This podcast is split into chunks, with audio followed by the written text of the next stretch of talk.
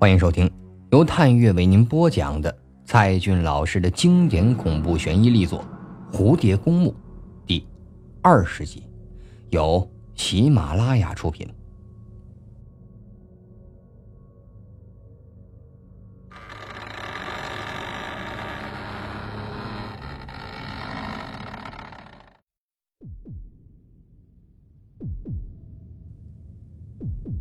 正当庄秋水。要拽走他时，脚下正好踩到了一块石头。清晨的露水让石头又湿又滑，他立即失去了重心，整个身体都向后摔了下去。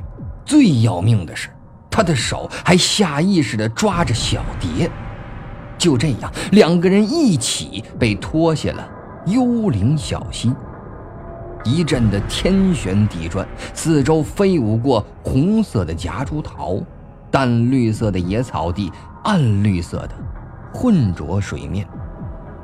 在十几分之一秒的时间里，这绿色的水面汹涌的朝他扑来，根本就来不及发出任何的声音，毛细血管已随着河水剧烈的收缩着。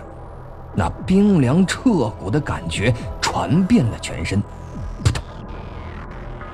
第一个掉进水里的，是庄秋水，紧接着就是尚小蝶。在这一刹那，幽灵小溪激起了高高的水花，打湿了河岸边孟冰雨的红鞋。几秒钟后，恢复了平静。一阵薄雾飘来，覆盖了小河。似乎从没来过这两个人，然而他们就这么着消失了。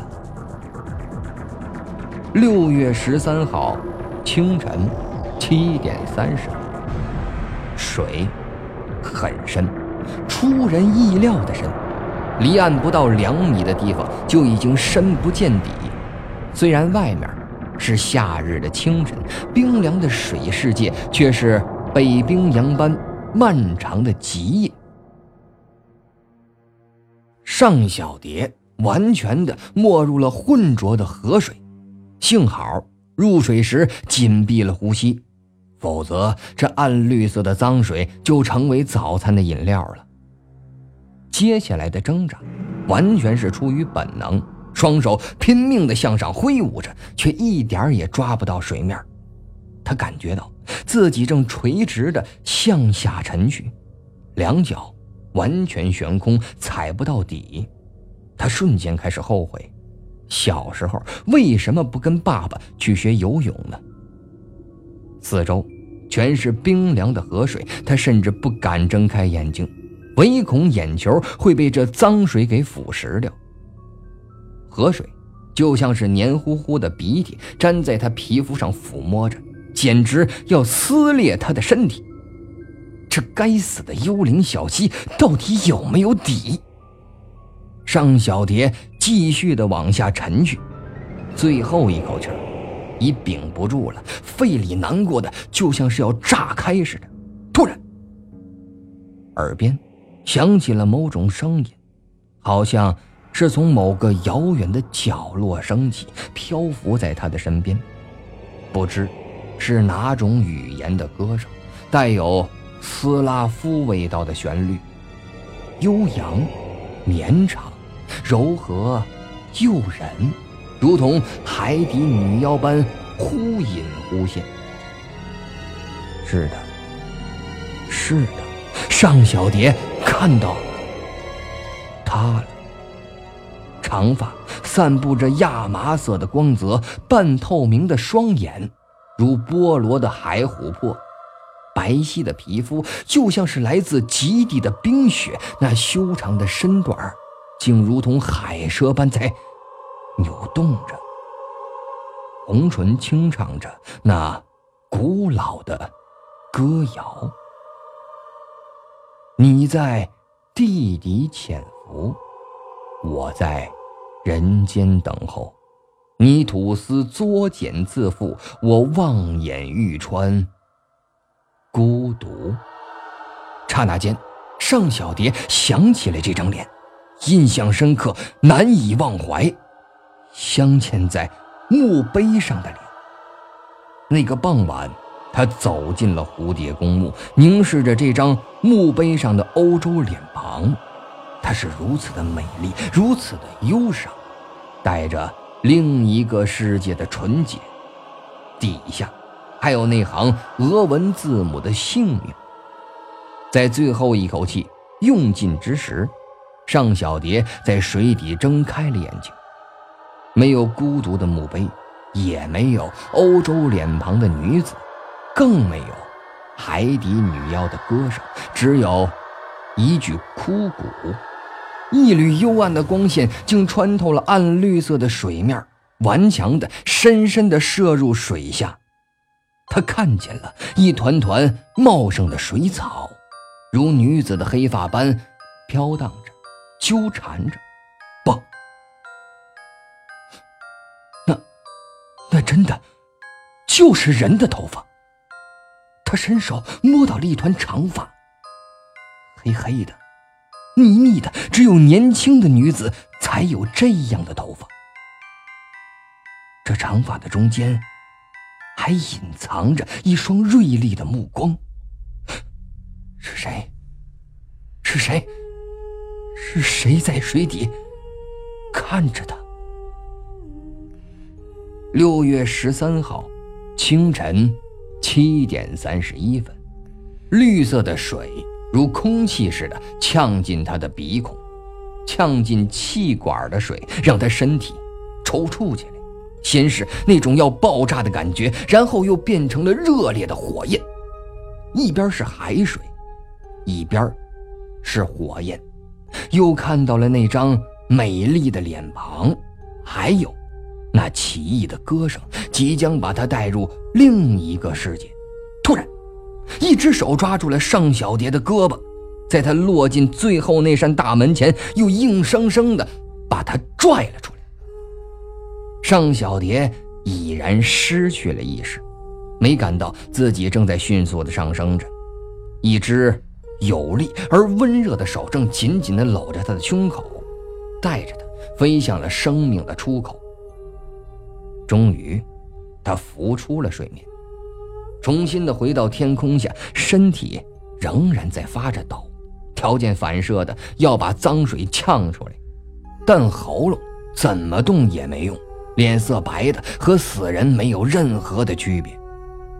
庄秋水也变成了一个绿人，他吃力的把小蝶拖到了岸上，没来得及喘口气儿。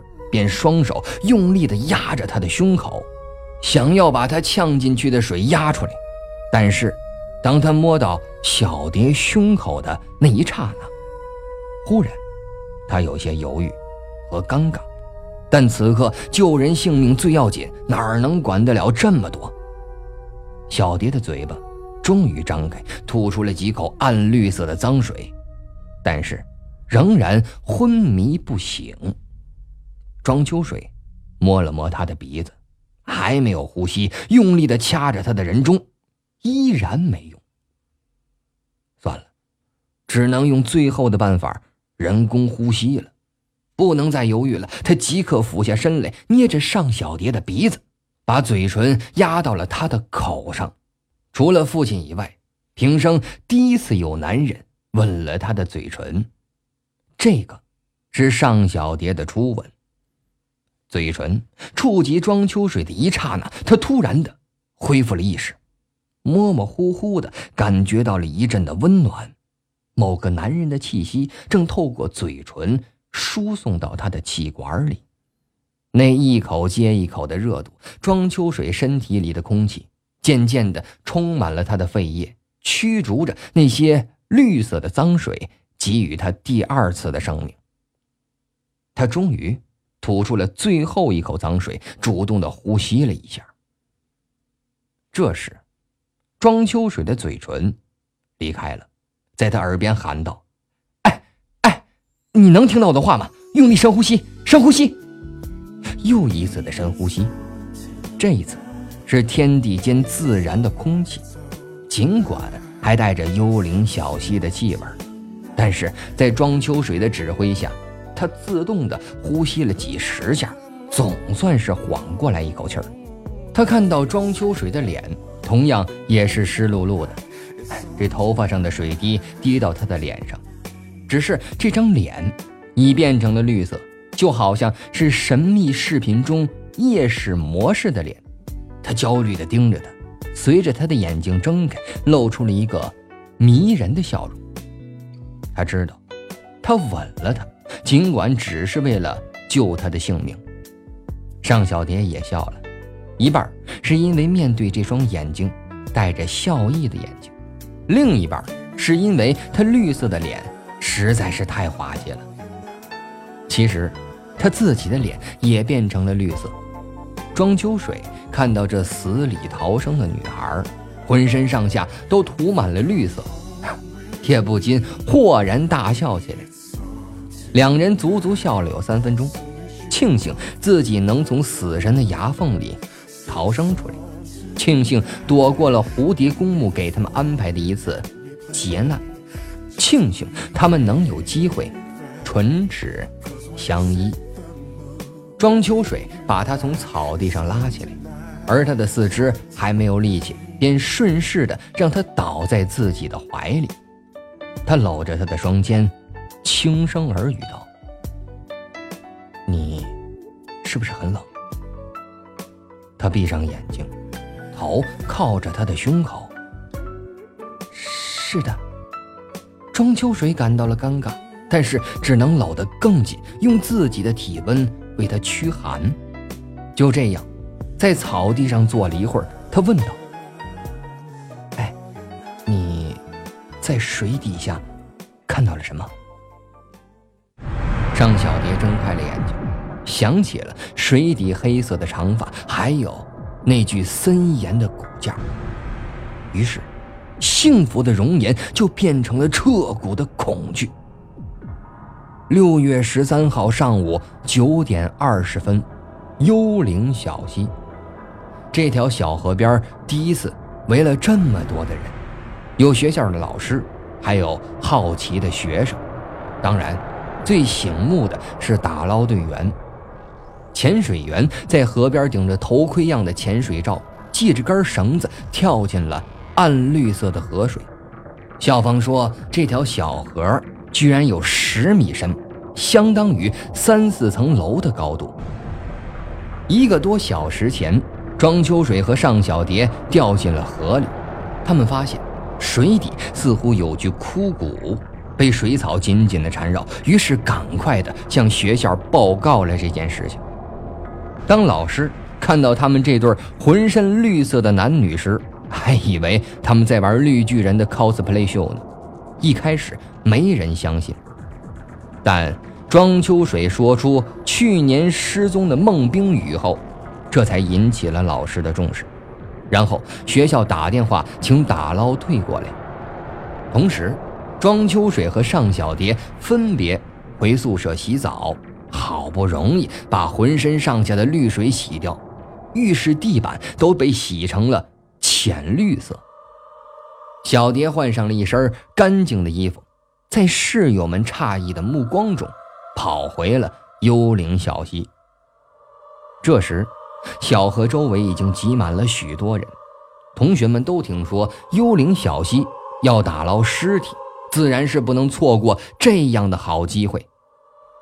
大家看着暗绿色的水面，不知会捞上什么东西。等了十几分钟，正当围观的人群有些不耐烦时，水面上忽然有了动静，一个黑色的头盔冒出来，潜水员艰难地爬上了河岸，手里还抱着一具绿色的骷髅。在场所有的人都叫起来了，几个胆小的女生吓得蒙起了眼睛。这河边的气氛一下子紧张起来。尚小蝶站立的看着这具枯骨，下意识的抓住了庄秋水的手，他也明显的感觉到了恐惧，同样抓紧小蝶。那具骨架并不是很大，原本白色的骨头都已经变成了绿色。骷髅的头骨眼窝深陷，里面盛满了绿色的泥土，黑色的长发挂在水草上，几乎已与头骨分离。他全身都被茂密的水草缠绕着，可以想象，在生命的最后瞬间，他曾经在水底拼了命的挣扎。也许他会游泳，但双脚被水草紧紧的抓住，就这样活生生的淹死在了水草中。尚小蝶只感觉到一阵的恶心。刚才若没有庄秋水救他，恐怕自己也会变成这个样子吧。他发现，在骷髅的右脚骨上还套着一只女士的鞋子，也被水草牢牢地固定住了。虽然沾满了绿色的泥垢，但是经过水面的洗涤，还是露出了红色的表面。那小巧玲珑的中跟样式，正与河边那只红色的女鞋一模一样。庄秋水颤抖着声音喊道：“孟冰雨！”当场又是一阵的骚动。一个老师走过来问道：“你怎么知道他是孟冰雨？”鞋子，我认得这只鞋子。原来河边还有一只他的鞋子。庄秋水盯着那只鞋子，紧紧的握着小蝶的手。就是去年的这个时候，他一定是在这条河边失足，滑入了幽灵小溪。这时候，打捞队抬起了尸骨，准备到法医那里去鉴定。秋水，后面有人叫他的名字。庄秋水回过头来。见到了双双，双双同时也见到了尚小蝶，她的手正被庄秋水紧紧地握着，两个人并排站在一起，头发好像还没有干透。庄秋水尴尬地放开了小蝶的手，尚小蝶也害羞地低下了头，轻轻地躲到了一边去。陆双双直勾勾地看着他们。咬着嘴唇，发不出任何的声音，脸色就和幽灵小溪一样难看。然后扭头离开。六月十三号下午十四点二十分，尚小蝶飞快地跑过校园。上午，在幽灵小溪发现疑似孟冰雨的尸体，好像自己还没从暗绿色的水底浮起。那死里逃生的瞬间，竟在水底见到了那张欧洲女子的面容，蝴蝶公墓的墓碑上的照片。难道那些传说是真的吗？没有人能走出蝴蝶公墓还活得长久，这只是一次严厉的警告而已。他和庄秋水逃得过初一，逃不了十五吗？耳边。不停的响起那女妖般的古老歌声，如那池绿水源源不断的灌入他的脑中，嗡嗡作响。两分钟前，他忽然想起还有一场考试，冲进考场时，卷子已经发下来了。他匆匆的找到座位，周围的人也都在偷偷的笑他，但也有人以异样的目光看着他，特别是前排的小胖子。就是上次打电话说我爱你的那个恶作剧的家伙，不停的回头看着小蝶。双双坐在两排课桌外，就像是看到外星人似的盯着他。小蝶愧疚的低下了头，他第一次发觉自己可以这么的引人注目。中学时，无论男女同学，从没人多看过他几眼。有的老师几年都叫不出他的名字，甚至高中的班主任有时也会想很久才记得尚小蝶这三个字。常在街上遇到高中同学，对方却视而不见地走过，他只能失望地低下了头，再也不敢和别人打招呼。他觉得自己就像是一个从未存在过的人似的。早已融化在这稀薄的空气中。要命啊！虽然古汉语是他喜欢的课程，但是这几天根本就没复习，看到题目脑子就是一片的空白，连最简单的句子都看不懂。高中时他还能熟练的背诵这一句。试卷第三页，在诗词默写里看到过“蝶恋花，庭院深深深几许”。刹那间，“蝶恋花”这三个字触动了他的某根神经，心底升起了一幅画面。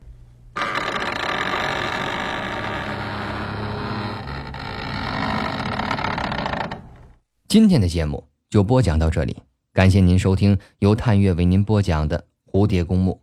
想要收听更多精彩小说，您可以下载喜马拉雅手机 APP，关注探月。